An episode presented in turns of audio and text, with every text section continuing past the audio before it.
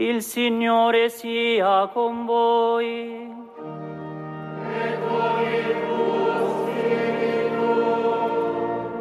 Dal Vangelo secondo Luca.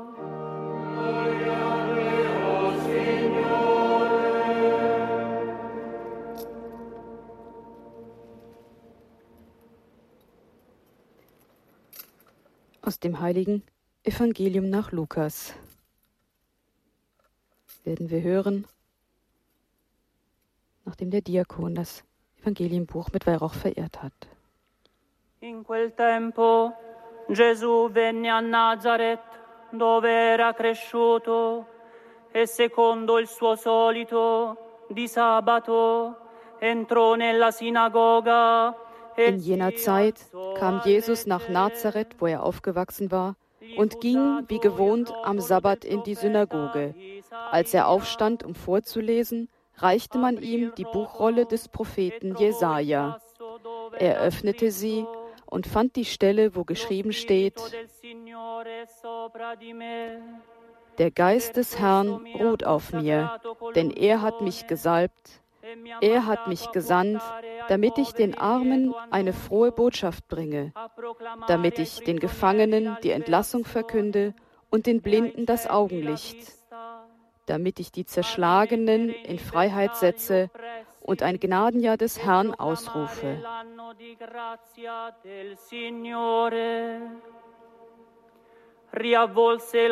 Dann schloss er die Buchrolle, gab sie dem Synagogendiener und setzte sich. Die Augen aller in der Synagoge waren auf ihn gerichtet. Da begann er ihnen darzulegen, heute hat sich das Schriftwort, das ihr eben gehört habt, erfüllt. Oggi si è compiuta questa scrittura che voi avete ascoltato. Parola del Signore. Lode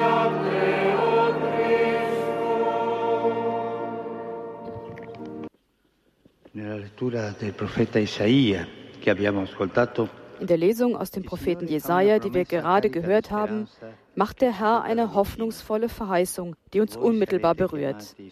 Ihr aber werdet Priester des Herrn genannt, Diener unseres Gottes, sagt man zu euch. Ich zahle ihnen den Lohn in Treue aus und schließe einen ewigen Bund mit ihnen. Priester zu sein, liebe Brüder, ist eine Gnade eine überaus große Gnade, die nicht in erster Linie eine Gnade für uns ist, sondern für die Menschen. Und für unser Volk ist es ein großes Geschenk, dass der Herr aus seiner Herde einige auswählt, die sich als Väter und Hirten ausschließlich um seine Schafe sorgen. Es ist der Herr selbst, der den Priestern ihren Lohn zahlt. Ich zahle ihnen den Lohn in Treue aus. Und er entlohnt gut, auch wenn er seine Besonderheiten hat, wie zum Beispiel, dass er die Letzten zuerst bezahlt. Aber das ist seine Art. Die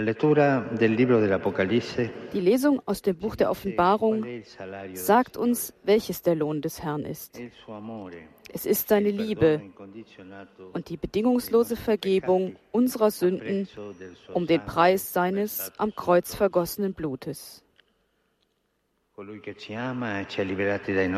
Ihm, der uns liebt und uns von unseren Sünden erlöst hat durch sein Blut, der uns zu einem Königreich gemacht hat und zu Priestern vor Gott, seinem Vater. Es gibt keinen besseren Lohn als die Freundschaft mit Jesus. Vergesst dies nicht. Es gibt keinen größeren Frieden als seine Vergebung. Und das wissen wir alle. Es gibt keinen höheren Preis als den seines kostbaren Blutes, das wir nicht durch unwürdiges Verhalten verachten dürfen. Wenn wir mit dem Herzen lesen, liebe Brüder im Priesteramt, so sind das Aufforderungen des Herrn dazu, ihm treu zu sein, seinem Bund treu zu sein, uns lieben zu lassen, uns vergeben zu lassen. Es sind Aufforderungen nicht nur an uns selbst, sondern auch, damit wir dem heiligen, gläubigen Volk Gottes mit gutem Gewissen dienen können. Die Menschen verdienen das und sind auch darauf angewiesen. Das Lukas-Evangelium berichtet, dass Jesus, nachdem er den Abschnitt aus dem Propheten Jesaja vor seinem Volk vorgelesen und sich gesetzt hat, die Augen aller auf ihn gerichtet waren. Auch das Buch der Offenbarung spricht heute zu uns vor den Augen, die auf Jesus gerichtet sind, von der unwiderstehlichen Anziehungskraft des gekreuzigten und auferstandenen Herrn, die uns zur Anbetung und Erkenntnis führt. Siehe, er kommt mit den Wolken und jedes Auge wird ihn sehen, auch alle, die ihn durchbohrt haben, und alle Völker der Erde werden seinetwegen jammern und klagen. Die endgültige Gnade bei der Wiederkunft des auferstandenen Herrn wird ein unmittelbares Erkennen sein. Wir werden ihn durchbohrt sehen. Wir werden erkennen, wer er ist und wer wir sind. Sünder, nichts weiter. Unsere Augen auf Jesus zu richten, ist eine Gnade, die wir als Priester pflegen müssen. Unsere Augen auf Jesus zu richten. Am Ende des Tages ist es gut, auf den Herrn zu schauen und ihn in unser Herz schauen zu lassen. Und dies zusammen mit dem Herzen der Menschen, denen wir begegnet sind. Es geht nicht darum, Sünden aufzulisten.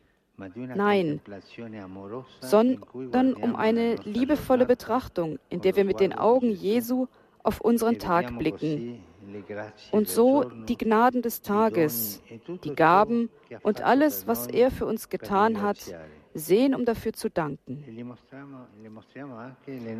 Und wir zeigen ihm auch unsere Versuchungen, damit wir sie erkennen und zurückweisen. Wie wir sehen, geht es darum, zu verstehen, was dem Herrn wohlgefällig ist und was er hier und jetzt in unserer gegenwärtigen Situation von uns will.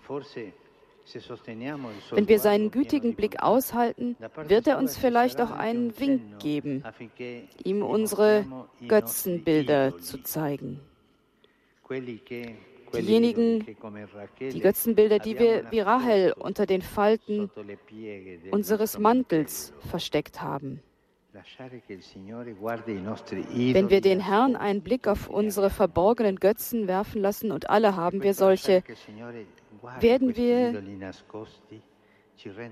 werden wir ihnen gegenüber erstarken und es nimmt ihnen die Macht. Der Blick des Herrn lässt uns erkennen, dass wir uns in ihnen in Wirklichkeit selbst verherrlichen. Denn dort, in diesem Raum, den wir so leben, als wäre er ausschließlich unserer, mischt sich der Teufel ein und fügt ein überaus bösartiges Element hinzu. Er sorgt dafür, dass wir uns nicht nur an uns selbst erfreuen, indem wir eine Leidenschaft freien Lauf lassen oder eine andere pflegen, sondern er führt uns auch dazu, mit ihnen, mit diesen verborgenen Götzen, die Gegenwart der göttlichen Personen, die Gegenwart des Vaters, des Sohnes und des Geistes, die in uns wohnen, zu ersetzen. Das ist es, was in der Tat geschieht. Obwohl man sich einredet, dass man sehr wohl unterscheiden kann, was ein Götze und wer Gott ist, nimmt man in der Praxis der Dreifaltigkeit allmählich den Platz weg und gibt ihn dem Teufel in einer Art indirekter Anbetung. Man hält ihn versteckt, aber man hört ständig seinen Reden zu und konsumiert seine Erzeugnisse, sodass am Ende nicht einmal ein Winkel für Gott übrig bleibt. Es ist so, dass die Götzen etwas Persönliches, ein persönliches Element aufweisen. Ich habe schon mal von wohlerzogenen Dämonen berichtet, von denen, die wiederkommen, die schlimmer sind als die, die vorher kamen. Es klingelt das Glöckchen, sie klingeln, kommen hinein und Schritt für Schritt nehmen sie die, das Haus in Besitz. Wir müssen aufmerksam sein. Das sind unsere Götzen. E und die Götzen haben ein persönliches Element. Wenn wir sie nicht entlarven, wenn wir nicht zulassen, dass Jesus uns zeigt, dass wir in ihnen unglücklich und grundlos nach uns selbst suchen und dass wir dem Bösen Raum geben, um sich einzumischen, wir müssen bedenken, dass der Teufel von uns verlangt, seinen Willen zu tun und ihm zu dienen. Aber er verlangt nicht immer, dass wir ihm zu jeder Zeit dienen und anbeten. Er weiß sich zu bewegen. Er ist ein großer Diplomat. Ihm genügt es, hin und wieder angebetet zu werden, um zu zeigen, dass er unser wahrer Herr ist und er sich in unserem Leben und in unserem Herzen sogar wie Gott fühlt. Nachdem ich das gesagt habe, möchte ich in dieser Krisamesse mit euch drei Bereiche des verborgenen Götzendienstes gemeinsam bedenken, in denen der böse Feind seine Götzen benutzt, um uns aus unserer Berufung als Hirten zu berauben und uns nach und nach von der wohltuenden und liebenden Gegenwart Jesu, des Geistes und des Vaters zu trennen. Ein erster Raum des verborgenen Gottesdienstes öffnet sich dort, wo es eine geistige Weltlichkeit gibt. Sie ist ein Lebensmodell, eine Kultur. Sie ist eine Kultur des Vergänglichen, eine Kultur des schönen Scheins, des Make-ups. Ihr Kriterium ist der Triumphalismus, ein Triumphalismus ohne das Kreuz. Und Jesus betet, dass der Vater uns vor dieser Kultur der Weltlichkeit schützen möge. Diese Versuchung einer Herrlichkeit ohne das Kreuz widerspricht der Person des Herrn, geht gegen Jesus, der sich in der Menschwerdung erniedrigt und der als Zeichen des Widerspruchs das einzige Heilmittel gegen jeden Götzen ist. Mit Christus arm zu sein, weil Christus die Armut gewählt hat, das ist die Logik der Liebe und keine andere. Im heutigen Abschnitt des Evangeliums sehen wir, wie der Herr sich in seine bescheidene Kapelle und in sein kleines Dorf, das Dorf seines ganzen Lebens, begibt, um die gleiche Botschaft zu verkünden, die er am Ende der Geschichte verkünden wird, wenn er in seiner Herrlichkeit umgeben von den Engeln kommt. Und unsere Augen müssen fest auf Christus gerichtet sein, im Hier und Jetzt der Geschichte Jesu mit mir genauso wie sie es auch dann sein werden. Das weltliche Streben nach eigenem Ruhm beraubt uns der Gegenwart des demütigen und erniedrigten Jesus, des Herrn, der allen nahe ist, der Gegenwart Christi, der mit allen Leidenden mitleidet, der von unserem Volk angebetet wird, das weiß, wer seine wahren Freunde sind. Ein verweltlichter Priester ist nichts anderes als ein klerikalisierter Heide. Ein verweltlichter Priester ist nichts anderes als ein klerikalisierter Heide. Un altro spazio di idolatria nascosta ein weiterer Bereich des versteckten Götzendienstes entsteht dort, wo dem Pragmatismus der Zahl der Primat gegeben wird. Diejenigen, die diesen versteckten Götzendienst betreiben, sind bekannt für ihre Vorliebe zu Statistiken, die jede persönliche Eigenschaft in der Diskussion auszulöschen und der Mehrheit den Vorrang zu geben vermag, die schließlich Kriterium der Unterscheidung wird. Das ist hässlich. Dies kann weder die einzige Vorgehensweise noch das einzige Kriterium in der Kirche Christi sein. Menschen können nicht gezählt werden und Gott gibt den Geist nicht mit Maß. In dieser Faszination für die Zahlen suchen wir in Wirklichkeit uns selbst e und erfreuen uns an der Kontrolle, die uns diese Logik gewährleistet, die sich nicht für die Gesichter der Menschen interessiert und nicht die Logik der Liebe ist. Nur Nummern. Ein Merkmal der großen Heiligen ist es, dass sie verstehen, sich zurückzunehmen, um Gott den ganzen Raum zu überlassen. Dieses sich zurücknehmen, dieses sich selbst vergessen und der Wille von allen anderen vergessen zu werden, ist das Kennzeichen des Geistes, für den es gerade deswegen kein eigenes Bild gibt. Der Geist hat kein Bild. Er hat kein eigenes Bild, weil er schlicht und ergreifend ganz Liebe ist, die das Bild des Sohnes und in ihm das des Vaters zum Strahlen bringt. Das Ersetzen seiner Person, die schon an sich nicht in Erscheinung treten möchte, ist das, was das Idol der Zahlen anstrebt, das alles in Erscheinung treten lässt, wenn auch auf abstrakte und rechnerische Weise, ohne Inkarnation. Ein dritter Bereich des verborgenen Gottesdienstes, der mit dem vorhergehenden verwandt ist, ist der, der sich mit dem Funktionalismus auftut.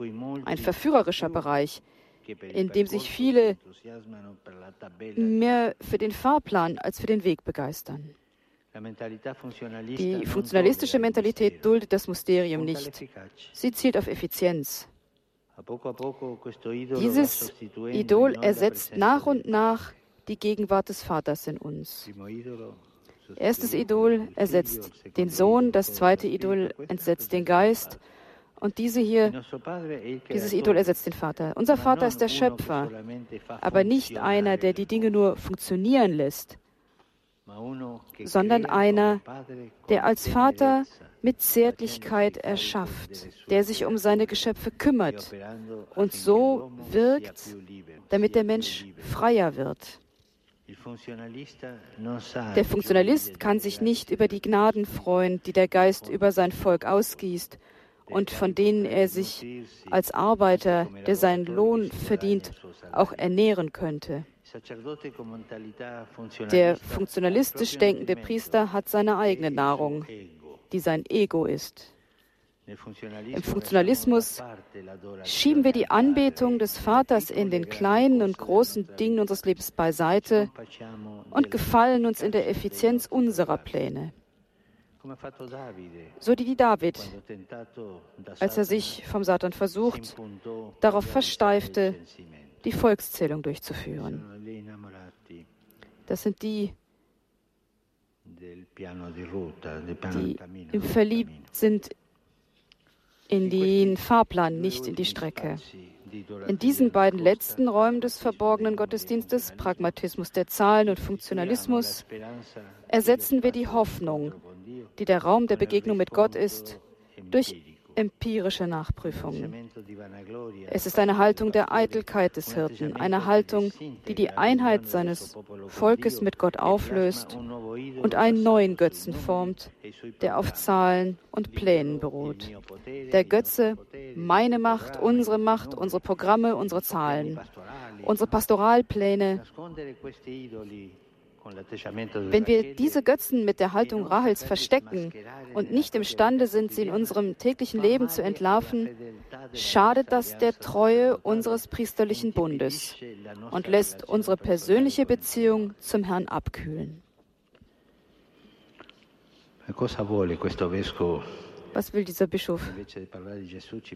Der spricht nicht von Jesus, sondern spricht nur von Götzen heute. Man könnte das denken, oder? Liebe Brüder, Jesus ist der einzige Weg, um nicht in die Irre zu gehen und um zu erkennen, was wir fühlen und wohin unser Herz führt. Er ist der einzige Weg, damit wir gut unterscheiden können, indem wir uns jeden Tag mit ihm auseinandersetzen, als ob er sich auch heute in unsere Pfarrkirche gesetzt und uns gesagt hätte, dass sich heute alles erfüllt hat, was wir gehört haben. Jesus Christus, der ein Zeichen des Widerspruchs ist, was nicht immer etwas Blutiges oder Hartes ist, denn die Barmherzigkeit ist ein Zeichen des Widerspruchs und noch viel mehr die Zärtlichkeit, Jesus Christus, sage ich, bewirkt, dass diese Götzen aufgedeckt werden, dass sie ihre Anwesenheit, ihre Wurzeln und ihre Wirkungsweise sichtbar werden und so kann der Herr sie zerstören. Das ist sein Vorschlag. Geben wir Raum, damit der Herr unsere Götzen unsere versteckten Götzen zerstören kann. Und wir müssen uns an sie erinnern. Wir müssen aufmerksam sein, damit das Unkraut dieser Götzen, das wir in den Falten unseres Herzens so gut verstecken konnten, nicht wieder aufkeimt. Zum Schluss möchte ich den heiligen Josef, den keuschesten Vater ohne verborgene Götzen, bitten, uns von jeglicher Habgier zu befreien. Denn diese Habgier ist der fruchtbare Boden, auf dem diese Götzen wachsen. Und möge er uns auch die Gnade erwirken, in der beschwerlichen Aufgabe, diese Götzen zu erkennen, die wir so oft verbergen oder verstecken, nicht zu verzagen. Und wir bitten ihn auch, den heiligen Josef, dass er dort, wo wir zweifeln, wie wir es besser machen können, für uns eintritt, damit der Geist unser Urteilsvermögen erleuchtet, so er das Seine erleuchtet hat, als er versucht ward, Maria im Verborgenen, Latra, zu verlassen. So mögen wir edlen Herzens fähig sein, das, was wir durch das Gesetz gelernt haben, der Liebe zu unterstellen.